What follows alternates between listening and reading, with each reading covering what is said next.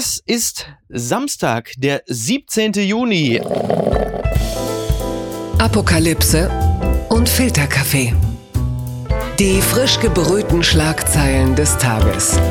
Mit Mickey Beisenherz. Einen wunderschönen Samstagmorgen und herzlich willkommen zu Apokalypse und Filterkaffee mit der Wochenendbeilage. Und auch heute blicken wir ein bisschen auf das, was in Kunst, Kultur, Feuilleton, Gesellschaft und Pop uns so beschäftigt, umtreibt, was ist liegen geblieben und was müssen wir unbedingt noch besprechen und was sind denn diese zwischenmenschlichen Dinge, die uns immer wieder begegnen und dann auseinandergenommen werden müssen. Und da freue ich mich sehr, mit einer Frau sprechen zu dürfen, die ich vor ein paar Monaten im Kölner Treff zu Gast hatte und die mich so begeistert hat, dass ich sagte, naja, komm, also da müssen wir jetzt uns aber mal hier an dieser Stelle wieder begegnen. Sie ist äh, nicht nur vielfältig interessiert, sondern vielfältig talentiert als Schauspielerin, Regisseurin, als Bestsellerautorin Adriana Altaras. Herzlich willkommen. Dankeschön, Dankeschön. Du hattest uns äh, das gerade, das kann man sagen, schon beschrieben. Du hast äh, in unser Berliner Studio gefunden und bist mit dem Rad gefahren. Also du hast dich im Grunde genommen in Sachen Klimaschutz nur wirklich mustergültig verhalten. Ja, es regnet auch aus allen Löchern. Mhm. Gerade heute. Ich freue mich, dass es regnet. Endlich. Ja. Aber es hat mich richtig erwischt. Ich bin so richtig zum Ausfringen. Wahnsinn. Ich kenne das von mir selber auch. Ich bin ja nun jetzt auch in der Weltöffentlichkeit jetzt nicht als passionierter Radfahrer bekannt. Aber wenn ich es tue, dann bin ich natürlich schon mal sehr stolz auf mich, weil ich ja einen entscheidenden Beitrag zum Umweltschutz geleistet habe und mich sportlich betätige. Und wenn dann das passiert, was dir passiert ist, dass man einmal komplett eingeregnet wird, dann packt mich ein beispielloser Zorn, weil ich dann natürlich auch noch das Gefühl habe, dass mir eine unglaubliche Ungerechtigkeit widerfährt. Ja, ich habe dann auch das ein bisschen umgewendet und habe mich erinnert, dass es mir in England passiert ist, als ich Teenie war und Englisch lernen musste, weil ich so schlecht in Englisch war und da dauernd nass war. Aber das war so eine lustige Zeit. Ja. Da habe ich mir gedacht, siehst du, jetzt ist wieder Sommer und du bist wieder Teenie. Ach so, ah, das ist gut, das ist sehr gut. Dann hast du eine, eine erfolgreiche Transformation geschafft. Ja, du bist ja in deinem ureigensten Beruf ja auch dafür da, Assoziationsketten zu bilden und ja. sie stabil zu halten. Von daher ist. ja, das war so eine. Ja, das genau. Übrigens äh, wird heute äh, Barry Manilow wird 80 Jahre alt. Ein Sänger, mit dem du was verbindest? Adriana? Wow. Ähm, selber getanzt mhm. dazu. Äh, Party, auch sowas. Ja. Waldorfschule, nicht äh, Blues tanzen dürfen, immer der Rhythmielehrer, der die Hand dazwischen hielt. Solche Sachen. Ja. Also so ein bisschen auch wieder Klamm, Regen, klamme Partys, sagen wir mal so, verkürzt. okay. Gucken mal, wer da spricht. Und da bleiben wir doch mal bei dem Thema, denn Barry Manilow ist 80. Das bedeutet naturgemäß, also da ist ein Ende absehbar, aber es, es kann möglicherweise unendliches Leben zumindest als Künstler winken, äh, sogar mit neuen Songs. Die FAZ beschreibt es so, KI in der Musikindustrie. Wer besitzt schon eine Stimme, eine Kollaboration zwischen Michael Jackson und Snoop Dogg ist nicht zuletzt deshalb sehr unwahrscheinlich, weil der King of Pop seit fast 14 Jahren tot ist. Aber künstliche Intelligenz macht es möglich. Der Rapper selbst kommentiert ein KI-generiertes Cover von Down for My Ends. Das kann man sich jetzt äh, selber vorstellen, was das heißt. Mit Michael Jacksons Stimme auf Instagram nur knapp, es sei außer Kontrolle. Und da gibt es noch ein anderes Video, da singt Freddie Mercury Yesterday von den Beatles. Und Carlotta Brandes beschreibt es so, KI erweckt nicht nur Musiklegenden zum Leben, sondern bringt auch aufgelöste Bands wieder zusammen. Zuletzt, das hast du möglicherweise auch mitbekommen, äh, war es so, dass Paul McCartney äh, jetzt einen Beatles-Song aus den, glaube ich, frühen 70ern mit der Stimme von John Lennon demnächst veröffentlichen möchte. Und ähm, gerade in Kunst und Kultur ist es ja nicht ganz uninteressant, dass äh, KI da ganz neue Konstellationen und Duette schafft. Das ist ein Riesenthema. Mhm. Und natürlich der erste Reflex ist, kein Computer kann so gut sein wie echte Kunst, ja. wie äh, selbstgemachte. Das glaube ich auch nach wie vor. Mhm.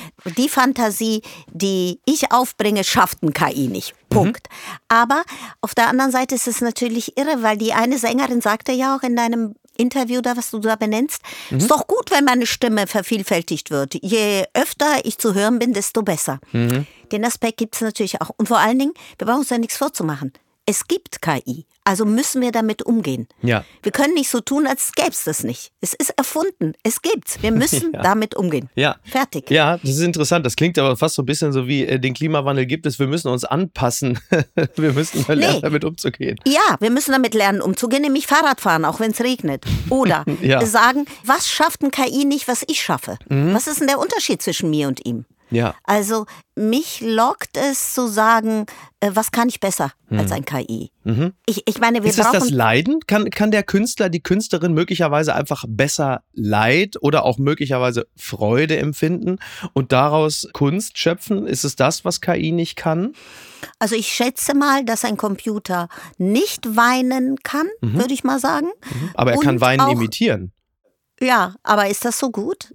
Trifft er den Ton? Tja. Und kann er lachen? Wie viel Humor hat ein KI? Und was für ein Humor hat ein KI? Das würde ich gerne mal überprüfen. Äh, das ist das interessant. Mich, ja. Kann ein KI Stand-up? Das würde mich wahnsinnig interessieren. Bis zu einem gewissen Grad äh, kann die KI das soweit. Ne? Also die KI macht ja momentan das, dass sie Dinge remixt oder neu komponiert. Also die KI reproduziert ja letzten Endes nur das, was schon irgendwo stattgefunden hat. Da könnte man natürlich auch die, die Pop populärwissenschaftliche oder philosophische Frage stellen, ist das in der Kunst nicht sowieso schon zu 85 Prozent nee. eh immer der Fall, dass nur noch Dinge reproduziert oder neu komponiert werden, die in anderer Form eh schon da gewesen sind? Also ja. wem fällt es dann eigentlich auf? Also, ich finde, natürlich wird viel voneinander geklaut über die Jahrzehnte. Mhm. Na klar, die Venus von Milo sitzt äh, nackt irgendwo. Hamilton hat auch nackte Frauen fotografiert. Kann ja, man sagen, ja, alles nackte Frauen. Mhm. Und trotzdem ist es ja was anderes, die Venus von Milo und Hamilton. Ja. Das heißt, das Neue, das Frische, das kann nur ein Mensch. Da bin ich felsenfest von mhm. überzeugt. Und das mhm. ist auch das, was einen so aufgeregt macht, wenn man es erlebt. Ja. Wenn man etwas Neues äh, kennenlernt, hört, sieht, riecht, dann merkt man, wow, wie ist dieser Mensch darauf gekommen? Wie hat er das erfunden? Mhm. Das wird ein KI nie machen. KIs wie Google, da kriegt man die Nachrichten, die Dinge, die Informationen, die man ohnehin schon fast weiß. Ja sehr schmal. Hm. Was Neues steht selten drin. Ja, also aus Liebe zur Kunst wollen wir es natürlich alle hoffen. Jetzt gibt es ja den aktuellen Fall, der wurde unter anderem auch besprochen bei Studio 9 mit Corbinian Frenzel und seinem Gast Peter Lohmeier. Da ging es um mhm. die neue Auflage von Pumuckel. Und Maxi Schaffroth spielt Pumuckel, der dann äh, natürlich seine Bewegung zur Verfügung stellt. Daraus wird dann diese Figur generiert. Plus, er liefert äh, die, die sprachlichen Textbausteine, aber KI legt über ihn drüber die alte Stimme von Hans Klarin, wo man dann natürlich sich die Frage stellt, wie viel Schauspieler, in dem Falle Maxi Schafroth, steckt noch in dieser Figur des Pumuckel? Wo, wo ist das Individuum, das Schauspielerische da, da noch mhm. enthalten? Kann ich gar nicht beantworten, aber mir geht es ja bei vielen Filmen so aus Hollywood, dass ich denke, boah, habe ich den nicht schon gesehen? Mhm. Den kenne ich doch schon. Also sehr viele Filme sind ja ohnehin schon Reproduktion ihrer selbst. Also da macht der KI noch keinen Unterschied. Ich plädiere nach wie vor für das frische, genuine, neugierige. Und das ja. schafft ein KI nicht. Das reproduziert nur eben die Stimme eines Schauspielers, steckt nicht mehr viel drin, mag funktionieren, mhm. wenn man Masse braucht, klar, dann funktioniert es. Sonst finde ich es bisschen mager. Da, da ist natürlich die Theaterfrau, die du ja bist, ja vielleicht auch in der glücklichen Position, dass du einer Profession angehörig bist, die wahrscheinlich am am wenigsten, zumindest im Kunstbetrieb, davon betroffen ist, dass KI bis auf weiteres euch ersetzen könnte, denn ähm, das Fleischliche spielt da ja nun eine ganz große Rolle. Ja, dich ja auch. Dich kann ja auch keiner ersetzen. Das ich ist hoff's. ja das Irre. ja, ich finde, Theater und Radio sind ja ein bisschen anachronistisch und mhm. plötzlich sind wir doch wieder die modernsten. Mhm. Das finde mhm. ich das Lustige durch KI, dass wir erst so abgewickelt wurden, Film und mhm. Streaming war alles moderner und jetzt plötzlich sind wir ganz weit vorne, weil den Live-Moment abends, den Live-Moment im Radio, den kann gar keiner ersetzen. Hm. Das ist ja auch immer mein fester Glaube, dass das, was uns als Menschen oder von mir aus dann auch als Kunstschaffende auszeichnet, ist natürlich das Erratische, ne? das Unberechenbare, aber eben auch das Erratische. Und da habe ich auch meine Zweifel, ob das bis auf weiteres irgendwie künstlich herzustellen ist. Es ist sicherlich spannend, in einem Raum zu sein mit einem Computer, der gerade was erfindet. Ich glaube, es ist noch viel spannender, mit zehn Schauspielern in einem Raum zu sein, die ein Tschechow spielen. Ist aber auch ein bisschen Geschmackssache. Unterm Radar. Regisseur Werner Herzog über die geretteten Kinder im Dschungel. Die eiserne Regel lautet, dort bleiben, wo man abgestürzt ist. Äh, das ist ein Interview, das hat der Spiegel mit Werner Herzog geführt. Es geht um die vier Kinder, die wochenlang allein im Dschungel in Kolumbien überlebt haben und Werner Herzog hat vor mehr als 20 Jahren einen Dokumentarfilm über die Rettung einer jungen Frau aus dem peruanischen Dschungel gemacht. Die Geschichte hast du höchstwahrscheinlich auch verfolgt. Ist doch auch toller Stoff für eine Netflix-Serie, aber wahrscheinlich sogar auch für ein Theaterstück, oder? Es lässt sich doch auch gut auf die Bühne übertragen, das, was da passiert. Hat ja schon fast ein bisschen was Kammerspielartiges, ne? In so einem Dschungel mit so einer kleinen Gruppe ums Überleben zu kämpfen. Also erstmal ist es einfach eine große Dankbarkeit, dass sowas überhaupt möglich ist. Ja. Ich bin so fassungslos und glücklich, dass das funktioniert, dass diese Kinder das geschafft haben. Mhm. Das ist wirklich was sehr sehr Besonderes. Ja. Erstmal, bevor ja. es ein Film ja. und ein Theater wird, ne? genau. ist es erstmal eine ganz tolle Sache. Absolut. Ja, vor allem, dass dann äh, diese Kinder äh, sich umeinander gekümmert haben, beziehungsweise die Älteste hat ja in erster Linie sich dann um ihre Geschwister gekümmert. Das jüngste Geschwisterchen war, glaube ich, ein Jahr alt oder so. Also das war wirklich eine unglaubliche Geschichte. Und Werner Herzog hat, wie gesagt, vor 20 Jahren schon mal einen Fall ähm, auf die Leinwand gebracht, der Absturz von Juliane Köpke, mhm. eine 17-jährige Gymnasiastin. So, und er hat ähm, dann auch ein paar, ein paar praktische Tipps gegeben, ja. wie es denn so aussieht, wenn man so in so einem Dschungel äh, abstürzt. Und also es geht dem Spiegel auch darum zu sagen, äh, warum haben die denn, hat es damit was zu tun, dass es ja auch Indigene, dass sie indigene Abstammung sind, dass sie sich da im Dschungel besser ähm, auskannten. Da, das, das mag schon sein. Er sagt, ein gutes Beispiel sind die Kaimane und Krokodile, die von Sandbänken aus ins Wasser tauchen und wild herumspritzen, sobald sich Menschen nähern. Die tun das aber nicht, weil sie angreifen, sondern weil sie flüchten. Die meisten Menschen wissen das nicht und würden beim Anblick der Kaimane schreiend in den Urwald rennen. Dort kommen sie ums Leben. Die Gefahren im Urwald gehen nicht von den größeren Lebewesen aus, sie lauern im Kleinen, zum Beispiel durch Mikroben und Parasiten. Tja, Siehste? Das ist ja übrigens auch die Mücke, gilt ja auch als das gefährlichste Tier der Welt, was wir ja auch in den letzten Wochen immer wieder häufiger gehört haben im Zusammenhang mit Haiangriffen und so, dass man feststellt, ich glaube, 700.000 im Jahr oder so sterben irgendwie an Mücken. Und Werner Herzog hat hier ähm, noch eine andere Geschichte erzählt, das fand ich auch sehr spannend, wo es um den, naja, wie soll man sagen, entspannten Umgang mit den Gefahren im Urwald ähm, beschäftigt er sich. Er sagt, äh, es geht um einen Waldarbeiter und der arbeitete barfuß mit einer Motorsäge. Er wurde zweimal in den Fuß gebissen, sah die mhm. Schlange, warf die Säge weg und wusste, dass innerhalb von 90 Sekunden Herzstillstand und Atemstillstand eintritt. Also hat er ganz kühl seine Motorsäge wieder angelassen und sich auf der Stelle den Fuß abgesägt. Nur deswegen hat er überlebt. Das ist Überlebensintelligenz. Adriana, in, ähm, für wie wahrscheinlich hältst du es, dass du, dass du die innere äh, Gelassenheit behältst, dir selber den Fuß abzusägen, wenn du das Gefühl Sehr hast? Sehr unwahrscheinlich, Michi. es tut mir leid, das so sagen zu müssen. Ja. A, ich möchte nicht im Urwald abstürzen. Ja. Also wenn es irgendwas gibt, was ich nicht möchte, ist das unter den Top Tens. Ja. Weil ich kenne diese ganzen Regeln nicht. Mhm. Ich bin nicht indigen genug und überhaupt, da habe ich ja. solche Nerven nicht. Ich bin in Peru gewesen im Dschungel. Ich mhm. habe da mal zwei Wochen verbracht. Ich bin mit einem Führer durch den Dschungel, der an die Bäume so reingeritzt hat, damit wir den Weg zurückfinden. Was hat dich da hingeführt, wenn ich fragen darf? Wieso hast du das gemacht? Ich finde Südamerika großartig. Mhm. Ich wollte unbedingt auf dem Machu Picchu. Ja. Und das habe ich gemacht und danach wollte ich in den Dschungel. Und das ist äh, großartig. Das muss man relativ bald machen, weil auf Machu Picchu ist es sehr hoch und im Dschungel ist es sehr heiß. Mhm. Und mein ganzer Rücken war voller Mückenstiche. Also ja, okay. das muss man bald machen, solange man noch die Kraft dazu hat.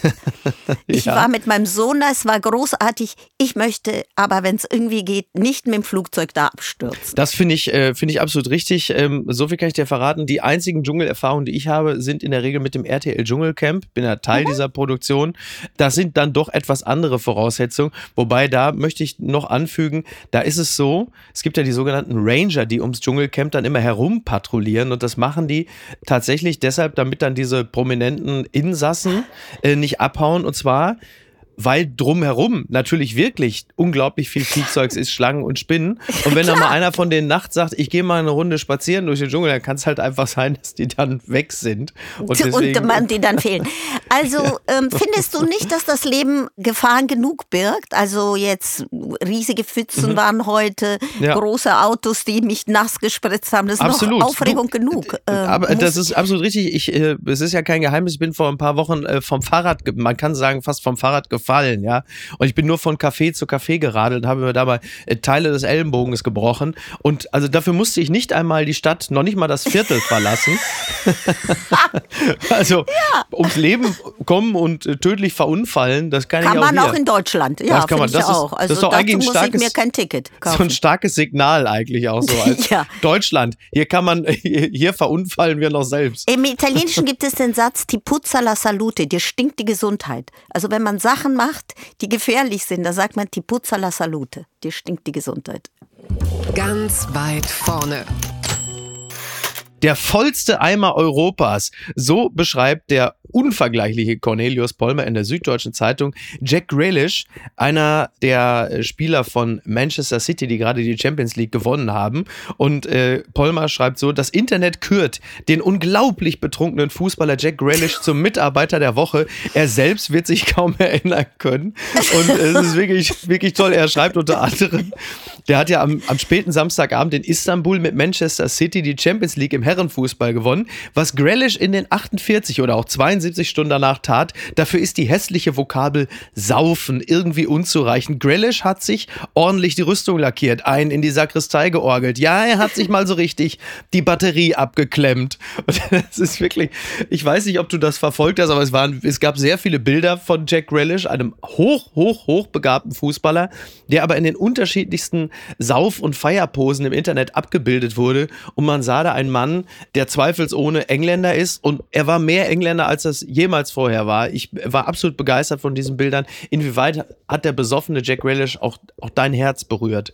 Geht so. Also ich weiß nicht, ich finde, es ist jetzt keine wirkliche Nachricht wert. Ich mhm. habe es geblättert und habe gedacht, meine Fresse, mhm. wie lange wird er ein guter Fußballer sein, wenn er das praktiziert? Das hat mich interessiert. Ah ja, okay. Ich habe da mal hochgerechnet und habe gedacht, schon allein wie oft der pinkeln gehen muss.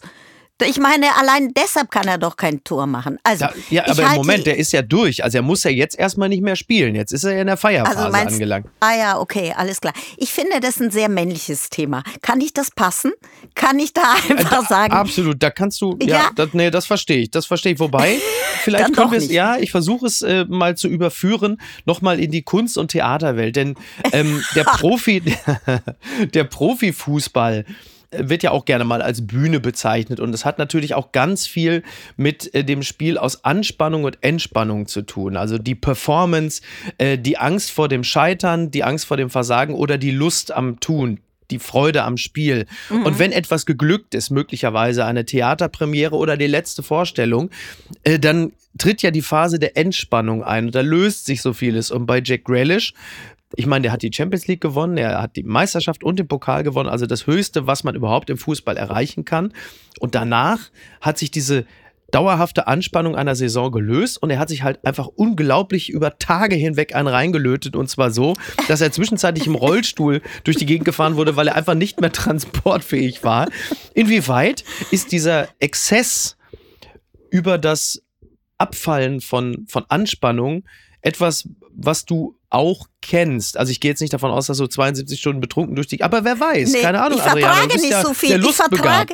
Ja. ja. also feiern, ja, Party auf jeden Fall. Ich habe zwei fußballbegeisterte Söhne, die können so feiern. Ja. Also auf jeden Fall, wenn man in Neapel ist und die haben irgendwas gewonnen, denkt oh ja. man, das war's. So ein schönes Fest wird man nie wieder erleben. Im Theater Premierenfeiern sind überhaupt, wenn die gut sind, das Beste, mhm. was man sich vorstellen kann. Auf jeden Fall. Ich vertrage nicht sehr viel, ich würde sofort kotzen. Mhm. Und die Methode von dem Fußballer ist jetzt nicht ganz meine. Ja, also ich tanze ja. lieber, sagen wir mal so. Feiern aber auf jeden Fall, Entspannung auch. Jetzt aber mal im Negativen, mhm. im Theater gibt es das auch, sehr, sehr viel Alkohol zur Entspannung ja. und dann sehr, sehr viel Abhängigkeit. Und das ist so lustig dann nicht. Da kippen wir dann natürlich wieder so ein bisschen ab in den äh, Schweigerschen Bereich, was mhm. ja äh, vor nicht allzu mhm. langer Zeit gerade eben im, im Spiegel vor allen Dingen sehr groß gemacht worden ist. Und wenn wir gerade darüber sprechen, kann man da ja mal ein Wort drüber verlieren. Inwieweit ist so jemand wie Till Schweiger ähm, etwas, was dich überrascht hat, was das Gebaren angeht? Also sagen wir mal, sehr viel Alkohol, wenn die Berichte stimmen, davon ist ja auszugehen, in Paarung mit einem gewissen, ja, wie soll ich sagen, gottgleichen Auftreten am Set. Das ist nicht neu, das kenne ich und ich habe es immer verabscheut, mhm. weil kein Mensch äh, arbeitet besser, wenn er angeschrien, angepöpelt wird. Mhm. Niemand.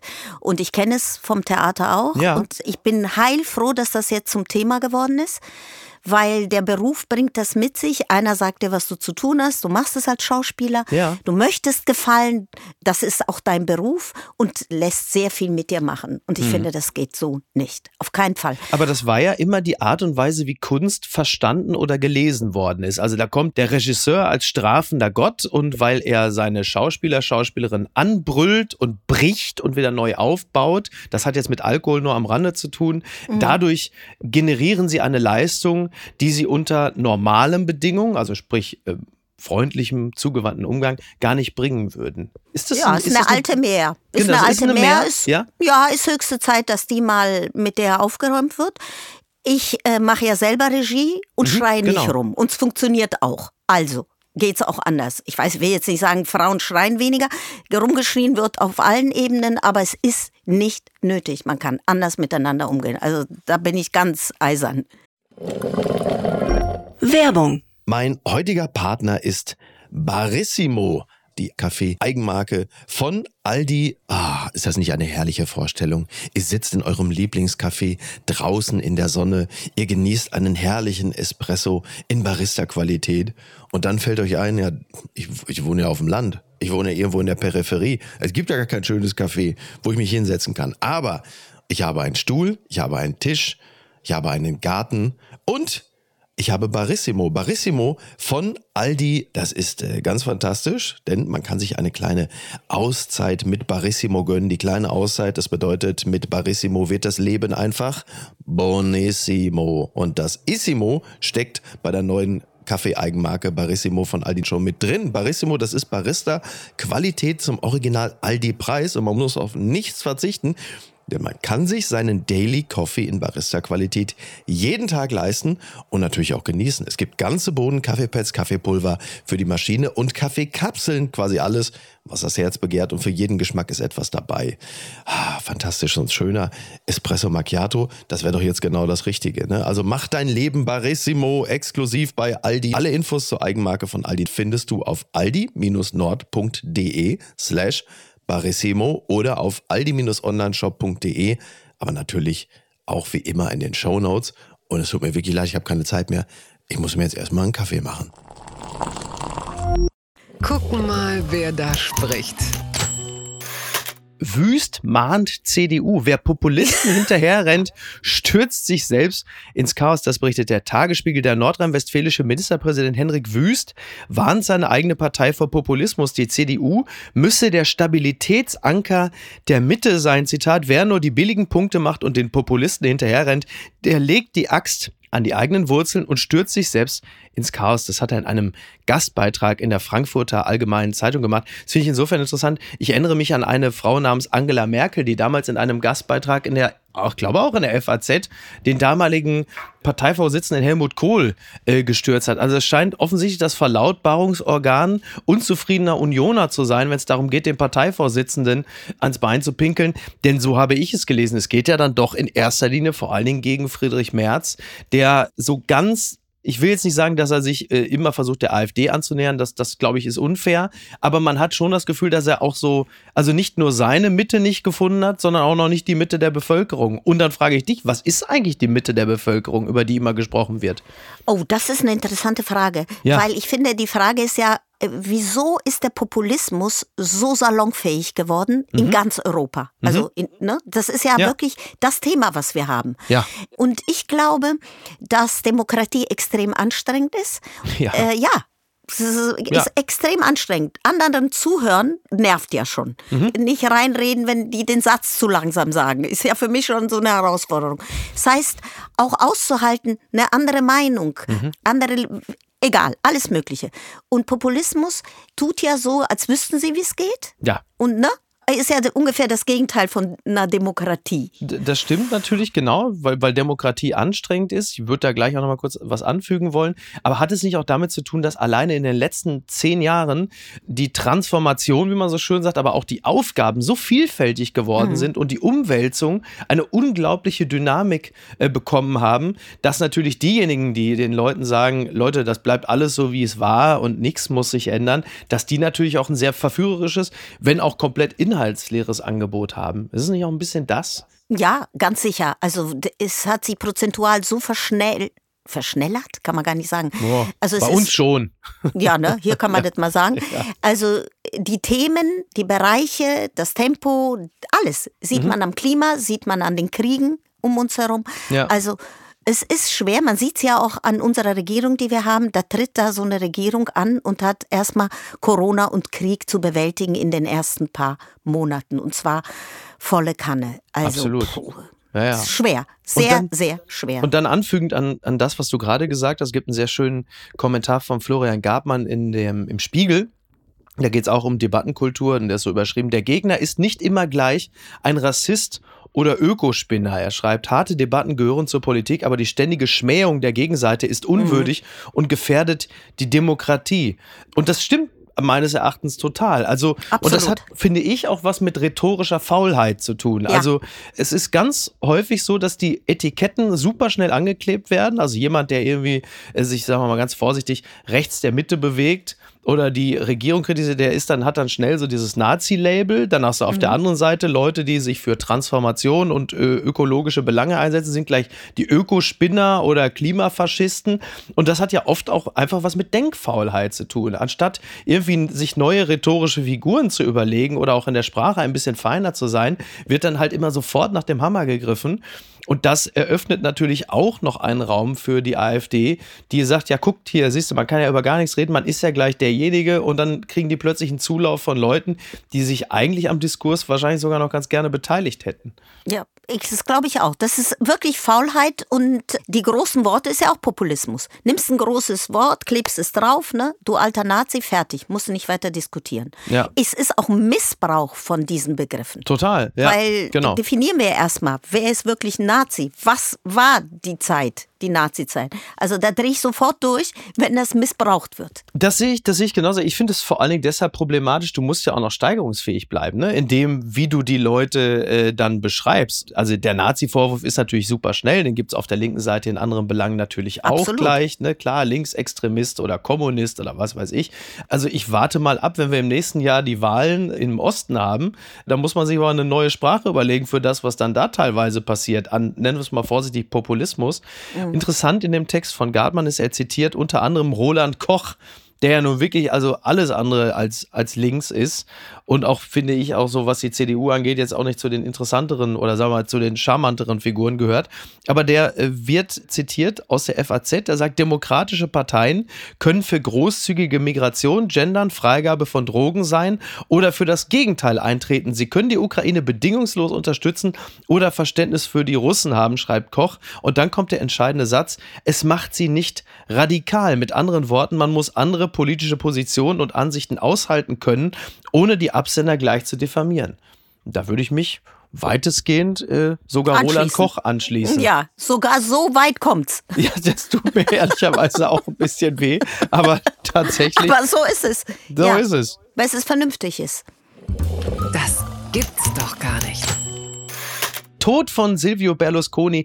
Er wollte immer geliebt werden. Es gibt ein Interview in der Zeit. Warum konnte ausgerechnet jemand wie Silvio Berlusconi über viele Jahrzehnte Italien so sehr prägen? Ein Gespräch mit der Schriftstellerin Francesca Melandri zum Tod des italienischen Politikers. Ich war ja äh, völlig geschockt dass Silvio Berlusconi, blutjung, wie er ausgesehen hat, plötzlich mhm. verstorben ist. Mit dann doch schon 86 Jahren. Ein Mann, von dem ich auch angenommen hatte, er würde ewig leben. Wahrscheinlich hat er das auch angenommen. Ich habe das auch gedacht, aber ich sage ja, er ist gestorben, weil meine Tante gestorben ist, 102, ja. und da wollte er nicht mehr leben. Er wollte nicht mehr leben, alleine okay. ohne sie. Aber ich habe auch, ich war auch schockiert, weil man mhm. dachte, der lebt ewig. Ja, ja, du bist ja als Kind, hast du ja in Italien gelebt. Ja. Und gut, da war Berlusconi noch nicht an der Macht. Aber kurz danach. Kurz danach. Aber kurz danach, eigentlich immer. Er war ja viermal ja. Ministerpräsident ja. und äh, du hast ja nach wie vor gute Beziehungen zu Italien. Wie wurde der dort wahrgenommen? Wie, wie hast du ihn als, als Italienerin äh, in Anführungsstrichen erlebt?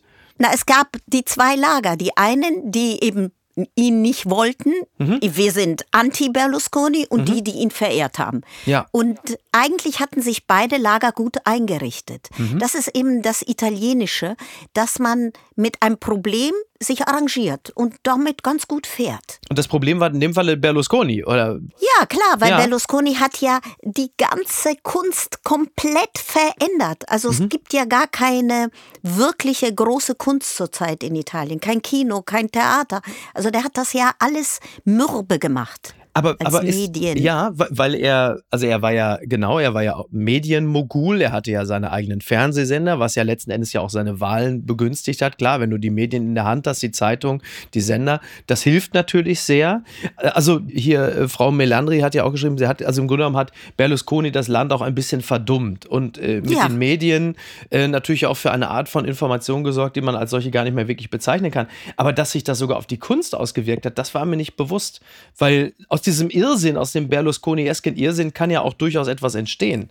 Also ist es sicherlich auch. Und es gibt ja auch immer wieder Orte und Filme, wo man staunt, dass es die äh, noch gegeben hat. Ne? Mhm, äh, klar, ja. gibt es immer noch. Aber wenn man überlegt, was für eine Kunstnation Italien mhm. war und mhm. sein könnte, ja. dann fragt man sich schon, wie lange haltet ihr eigentlich so ein Fernsehprogramm aus? Mhm. Das ist wirklich Wahnsinn. Das muss man mal gesehen haben, sonst glaubt man es nicht. Aber so eine Figur wie Berlusconi als so eine Art, ja, europäischer Ur-Trump, der ja gewesen mhm, ist, mhm, mhm. ist ja eigentlich auch toller Stoff fürs Theater. Ne? Es hat ja auch so ein bisschen was Operettenhaftes, das Ganze.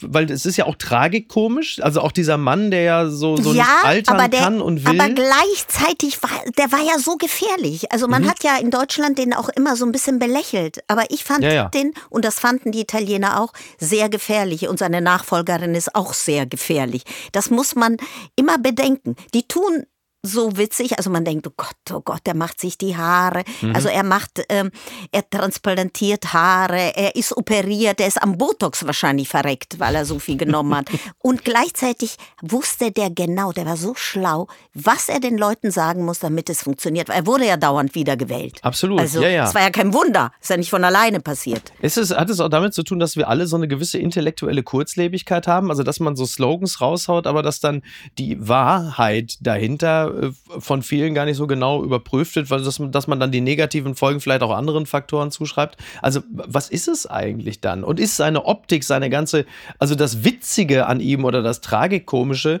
reicht das schon zur Ablenkung, dass man sich mit den unschönen Realitäten nie allzu sehr auseinandersetzt?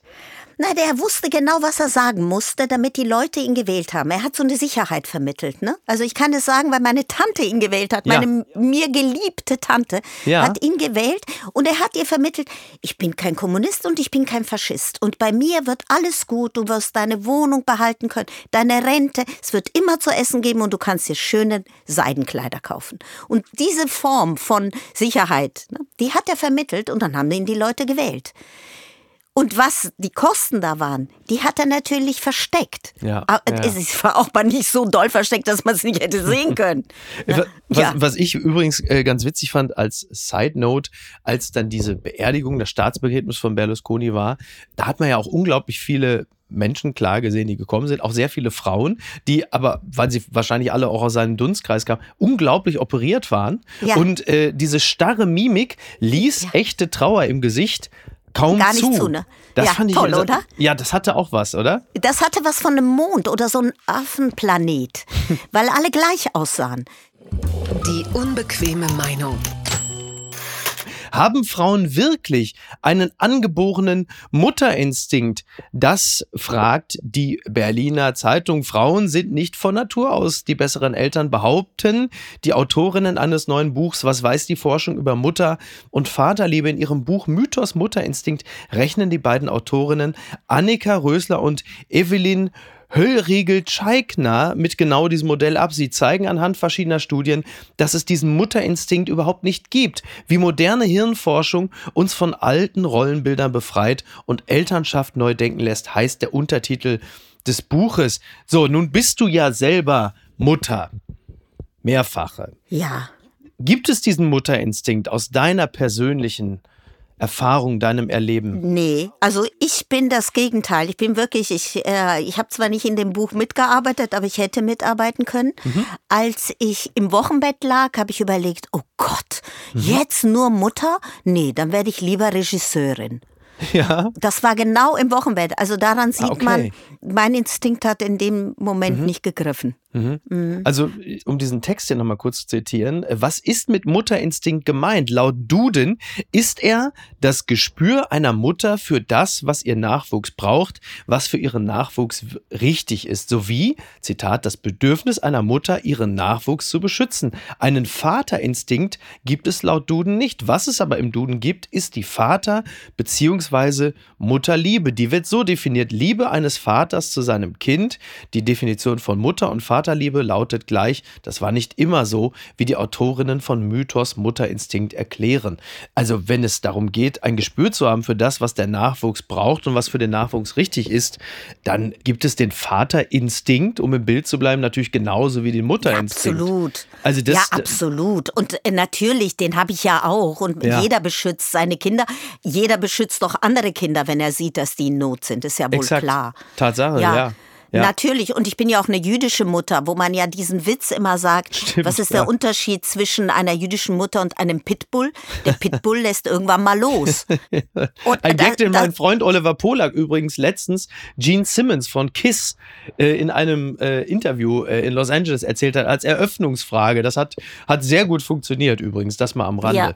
Ja, ja das glaube ich sofort. Und das stimmt natürlich auch. Also das, aber trotzdem ist es, weiß ich nicht, mit dem Mutterinstinkt. Hm. Ich finde, in Deutschland gibt es immer sowas, wo ich immer denke, Uh, das Mutterverdienstkreuz gab es ja hier mal, ja, ne? Ja. Und das schwappt noch so leicht in mhm. diese Zeit mhm. im Sinne von eine Mutter muss immer stillen, eine Mutter muss natürlich gebären, Kaiserschnitt ist verpönt, gerne zu Hause bleiben, nicht mhm. arbeiten. Klar, es ist toll, wenn man seine Kinder liebt. Ist auf jeden Fall richtig ist gut, und besser. Ja. Ist auf jeden Fall gut. Es hilft, hilft allen. allen. Und hilft allen und möglichst früh damit anfangen und lange durchhalten. Ne? Mhm. Und immer weiter füttern, wenn sie einem auf den Senkel gehen. Ja.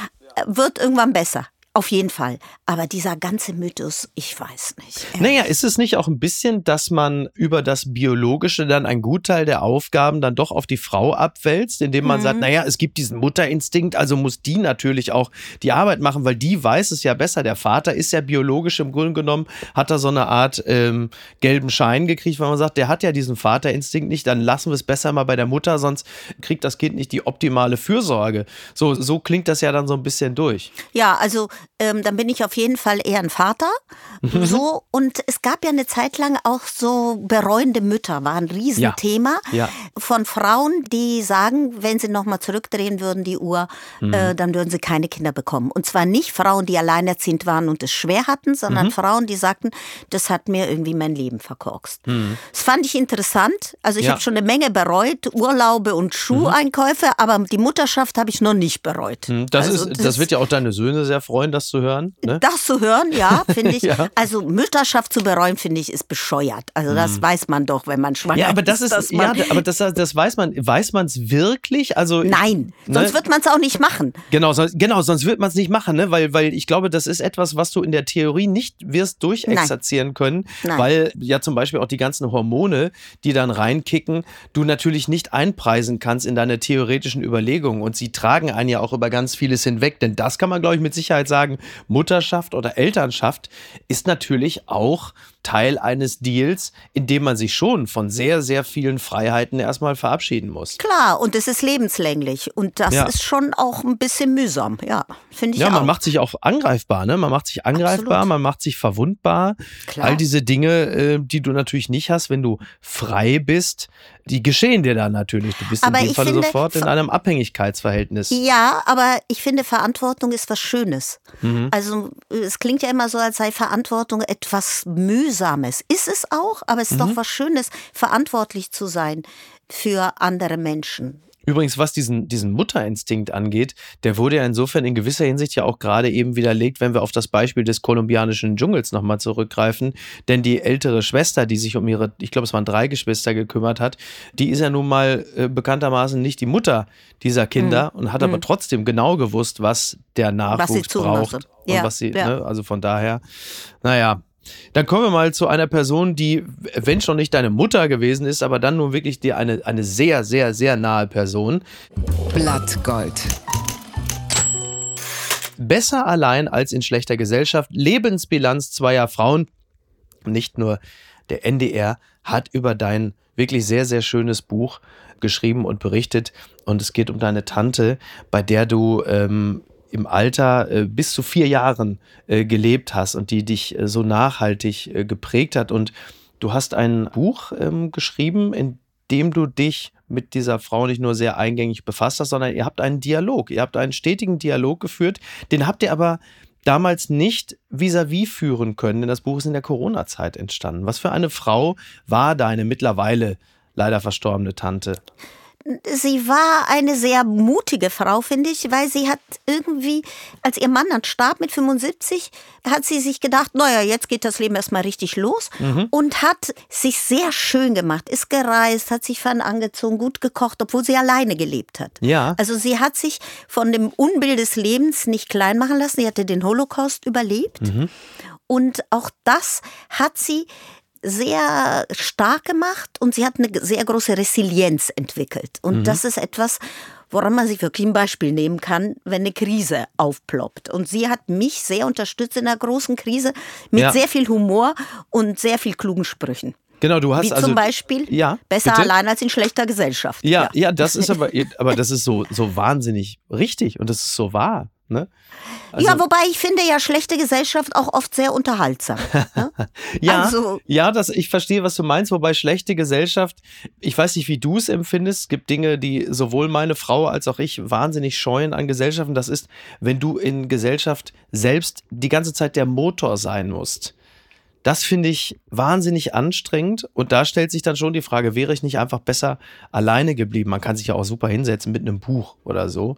Und wenn du aber in der Gesellschaft selber die ganze Zeit der Treiber der Gespräche bist oder der Mo Moderator einer privaten Veranstaltung, das kann es ja auch nicht sein. Aber klar, schlechte Gesellschaft kann natürlich auch tolle Inspiration sein. Ja, kann sehr langweilig sein, klar, und sehr unterhaltsam. Aber das war es nicht nur, sondern mhm. ähm, sie reflektiert nochmal ihr Leben in meinem Buch und ja. überlegt sich, hat sich das gelohnt, das Leben? Hat sich das nicht? Was ist der Sinn des Lebens? Was hatte ich Gutes? Was hatte ich Schlechtes? Sie hat ja ein Was, ganzes Jahrhundert äh, miterlebt. Ja. Sie ist ja, ich glaube, 101 ja. geworden. Ja, 101, fast 102. Sie hat mhm. die spanische Grippe, sie hat Corona, sie hat ihre Schwiegermutter überlebt und ein KZ. Also das ist schon eine Menge für ein Leben. Ne? Ja. Und ich war immer bei ihr, ab vier Jahren, mhm, jeden genau. Sommer, alle meine Ferien, bin mit zum Teil in Italien aufgewachsen. Und das war halt ein anderes Leben als bei meiner Mutter. Und ich schreibe über uns drei Frauen, welches Leben ist denn jetzt nun das Richtige oder mhm. das Falsche? Oder was lernen wir von unseren alten Damen, von unseren Ahnen? Hast du von deiner Tante eine gewisse Opulenz? Möglicherweise das war ein ich, durchaus lustvolles Leben? Ja, ja. Auf jeden Fall, dieses Genießen und dieses für sich sorgen, das gute Essen, Leinenkleider, mhm. also auch ein bisschen diese Sentimentalität und äh, das alte K und K-Leben, das österreichische auch. Ne? Mhm. Also auch ja, Passionsen legen, also Dinge, die man gar nicht braucht, aber die sehr großen Spaß machen. Passionsen legen.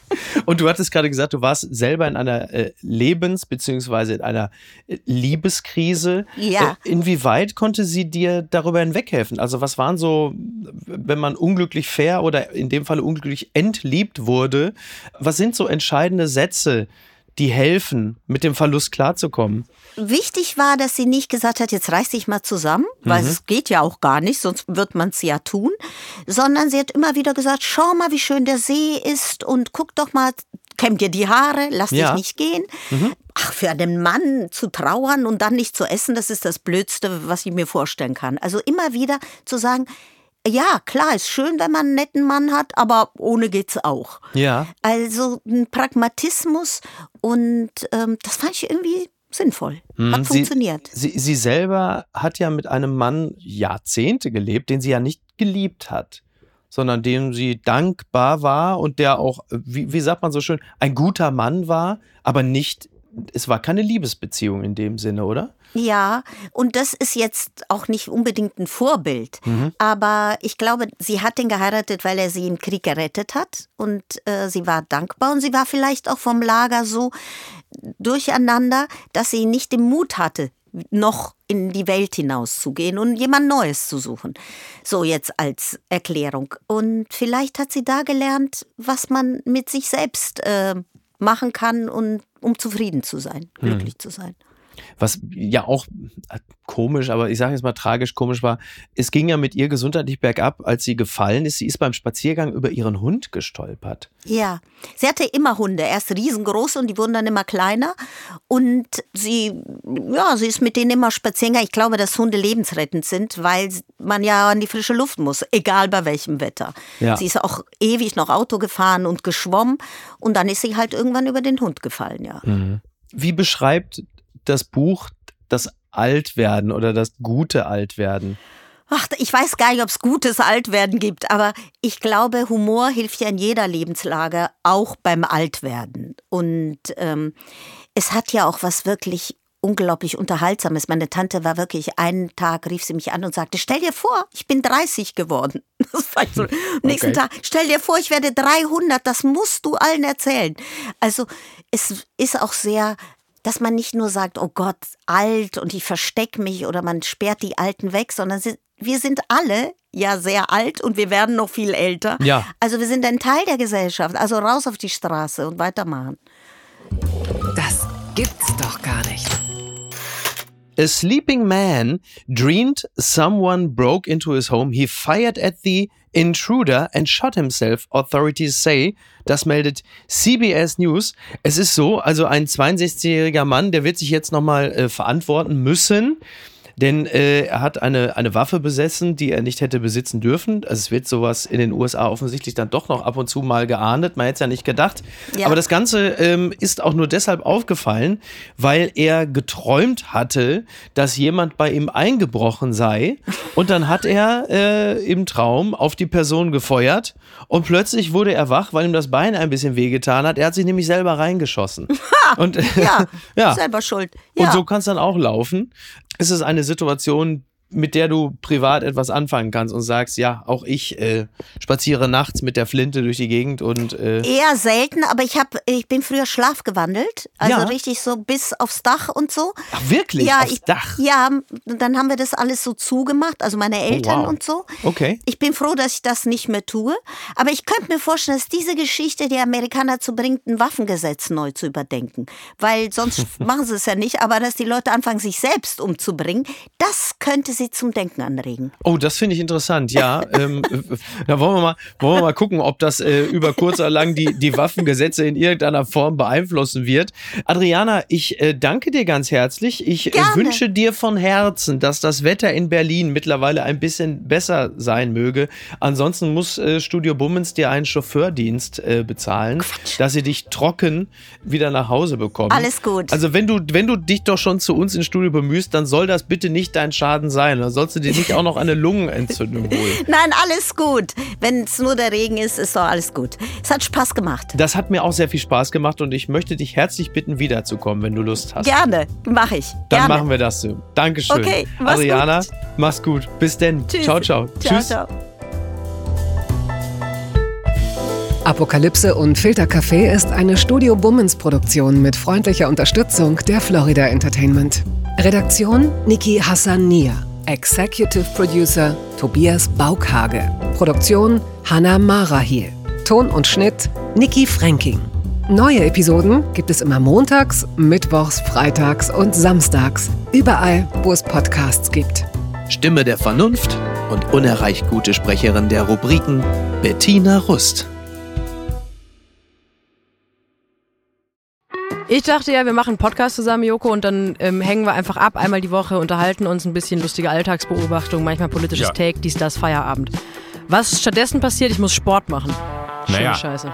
Auf eine gewisse Art und Weise ist es aber auch abhängend. Ne?